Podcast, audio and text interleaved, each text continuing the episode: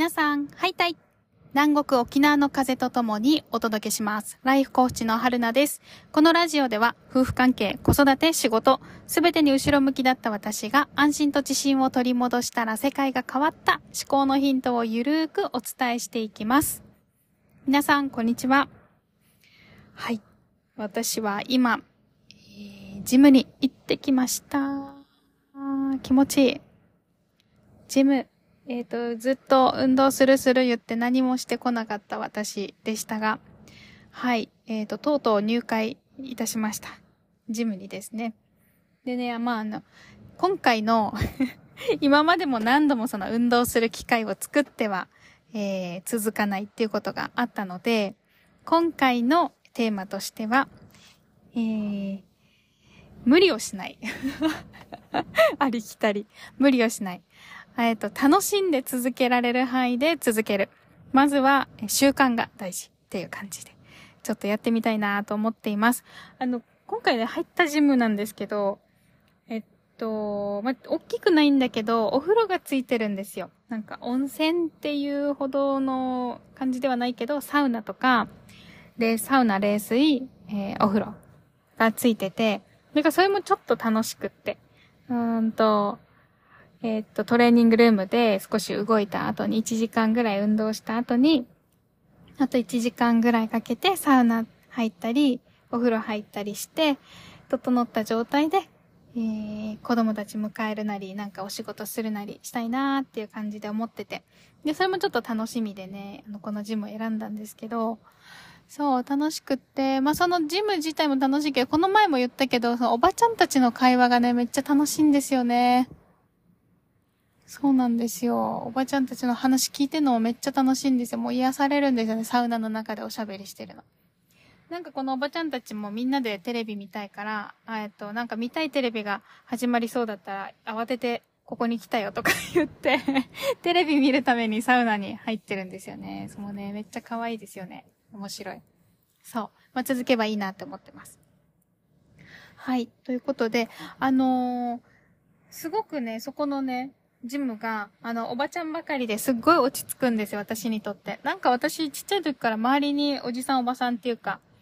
が多かったので、うちの母がね、いろんなところに、あの、友達の家に連れてってくれたりとかしてたので、大人が多かったんですよ、周り。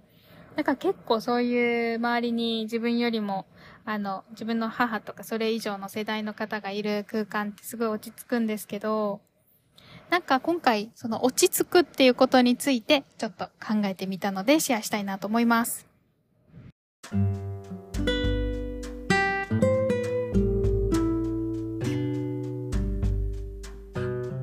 い。今回は落ち着くっていうテーマで話をしたいんですけど、の、なんか、しっくりくるとか、しっくり来ないとか、うーん、やっぱこれが落ち着くなとか、あるじゃないですか。まあ、落ち着く環境、落ち着く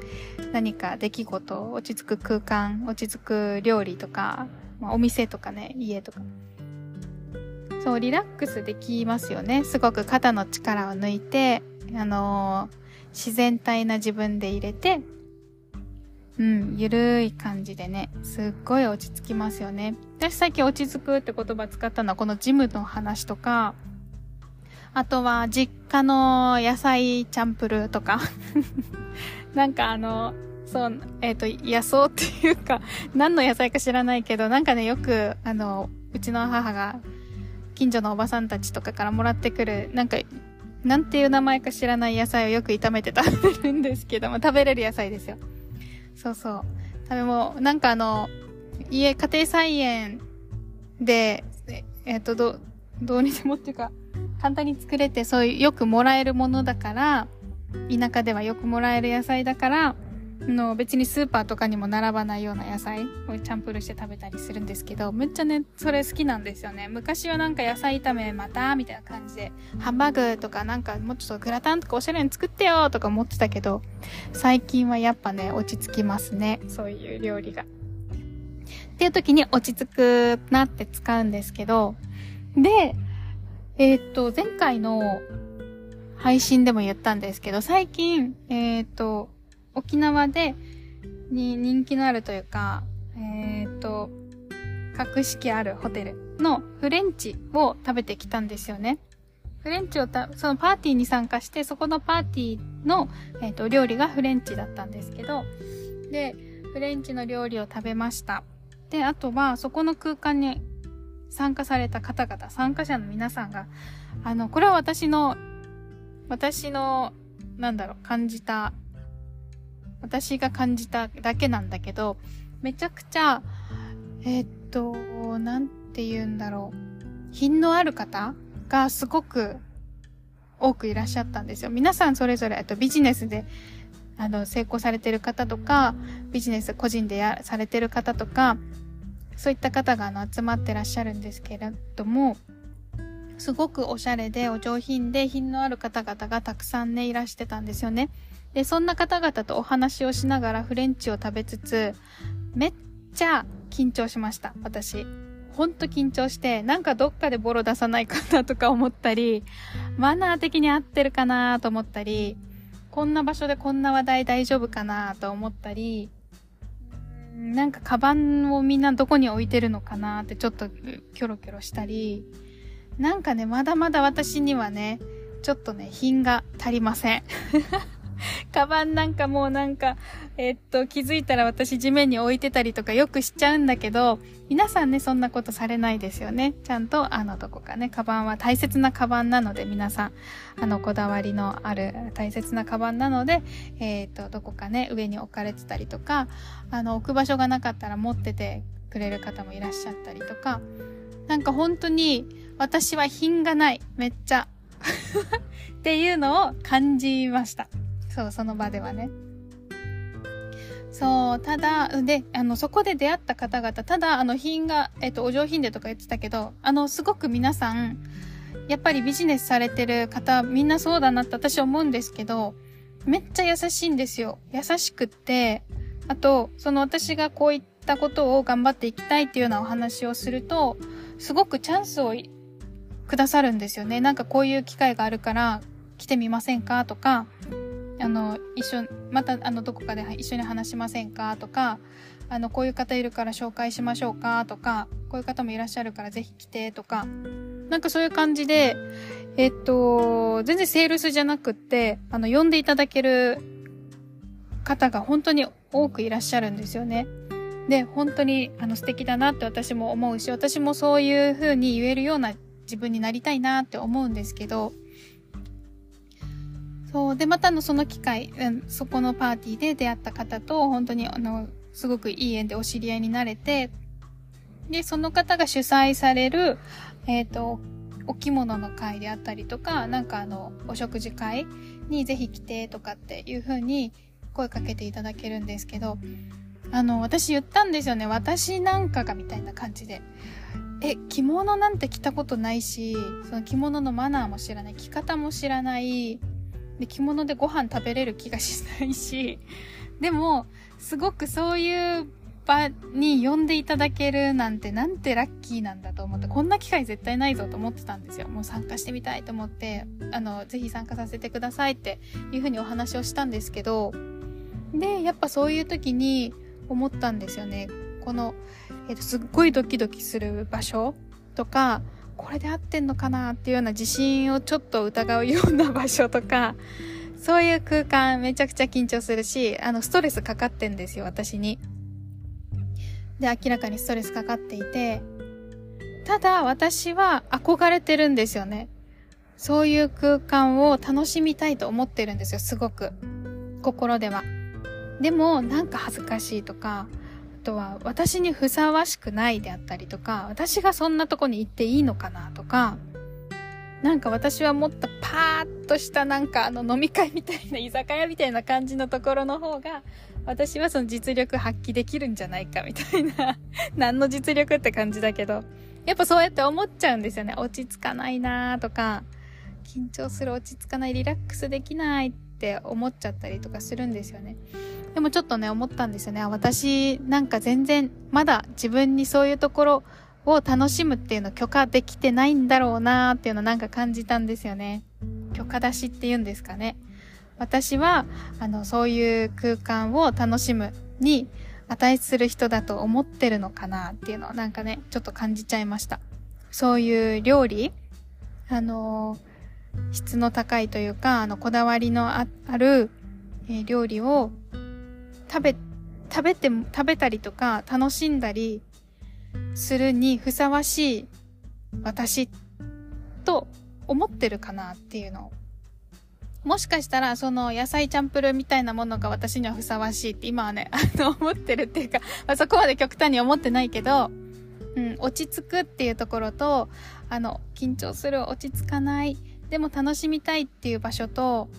うん、どっち、どっちを選ぶっていうものでもないと思うんですよ。あの、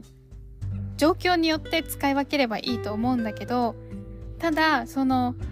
えっ、ー、と、自分はそこにふさわしい人間じゃないっていう、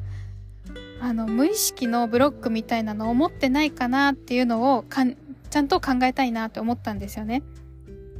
だからもし私なんかがそんなところに行ってもとか、私なんかがフレンチを楽しんでもとか、私なんかがお着物の会に参加なんしちゃうなんて、みたいな。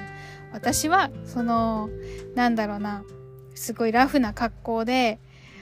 うんと、なんか安い、安くていっぱい入ってるようなご飯を食べて楽しむような人間なんだ、みたいな感じで、そういうこともいいんだけど、そういうふうに自分で決めつけていないかなっていうのを、ちょっと考えたいなっていうふうには感じました。なんか言ってることわかるかな？そう、だから、あの、変にね、ここは落ち着く、ここは落ち着かないっていうような言葉だけで自分の可能性っていうのを積まないようにしたいなっていうのもっていうふうに感じました。そう。なんかね、それを最近何回、何度かあの感じる機会があったんですよね。なんか最近見てる、えっ、と、海外ドラマに出てくるその主人公の女性とかがすっごいねあの無一文なんだけどめちゃくちゃお嬢様みたいに自分を振る舞うような感じの方なんですよね。これあのドラマの話です。あでも実話を元にしたドラマの話。えっとアメリカの話。そう。なんかあの自分は成功者だとか全然お金ないんですよ。あの0円なんだけど自分は成功者。自分はお金持ちだとかあのなんか誰かが失礼なことを言ったら私を誰だと思ってんの？みたいな感じで言ったりとかただ、まあ、この方はすごく頭脳、目、目、えっ、ー、と、えっ、ー、と、頭が良くて、そのビジネスセンスもすごくて、アートの知識とか、まあ、あの、えっ、ー、と、経、経、経済とか経営の知識とかすごく、もともとそういう才能に溢れた方なんだけど、見せ方がすごいんですよね。その、私はこうよ、みたいな。私はお嬢様よ、みたいな。こんな安物のワインじゃなくて、何年物のどこ産の何を持ってきなさい、みたいな感じのとか、そういう振る舞いができる、その自信がある姿を見せていると、えっと、もともと無一文で、もともと無名にもかかわらず、人々がね、あの、引きつけられるんですよね。その自信満々な姿に。で、えっと、無一文、あの、何回も言うけど、そうそうそう。にもかかわらず、いろんな方がサポートを、いろんなお金持ちの方々、ビジネスで成功しているような方々がサポートしてあげたりとか、えっ、ー、と、出資したりとか、えっ、ー、と、銀行のローンが通ったりとか、ね、すごいですよね。これ、あの、実話らしいなんですけど、アメリカの、えっ、ー、と、ニューヨークであった実話の話らしいんですけど、そう、なんだったかな、アンナ城の、アンナ城の真実がうん、そういう、今あのネットフリックスで上がってます。よかったら見てみてください。すごく面白いです。で、そこ、それを見たとき、それを見、見た時に感じたこともそうだったんですけど、私自身が自分にふさわしいものっていうのを、えっ、と、決めていれば、多分世界がそのようになるし、で、えっ、と、自分、私はそういう経験を得るにふさわしくないっていうのを自分自身で決めていると絶対にそういった機会はやってこないし、いつまで経ってもそこに、そこを楽しめるようにならないと思ったんですよね。だから、うん、あの、私もやっぱりこれからいろんな経験をしたり、いろんな方といろんな経験をしていくと思うんですけど、あのまあ、ミスをしちゃう時もあるかもしれない。恥ずかしい思いしちゃう時もあるかもしれない。無知ですいませんって言っちゃうこともあるかもしれないけど、でも自分がそれをするにふさわしくないと思ってビクビクすることはしたくないなというふうに思いましたという、すいません。ちょっと話長くなっちゃったけど。はい。今日はちょっとそれが言いたかったです。自分で自分の可能性を、あの、決めないようにね。まあ、あの、落ち着く時間も大事だけど、楽しい空間、やってみたい空間を、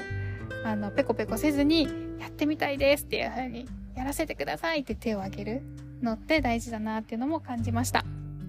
はい。ということで今日はこの辺で終わります。またよければ次回も聞いてください。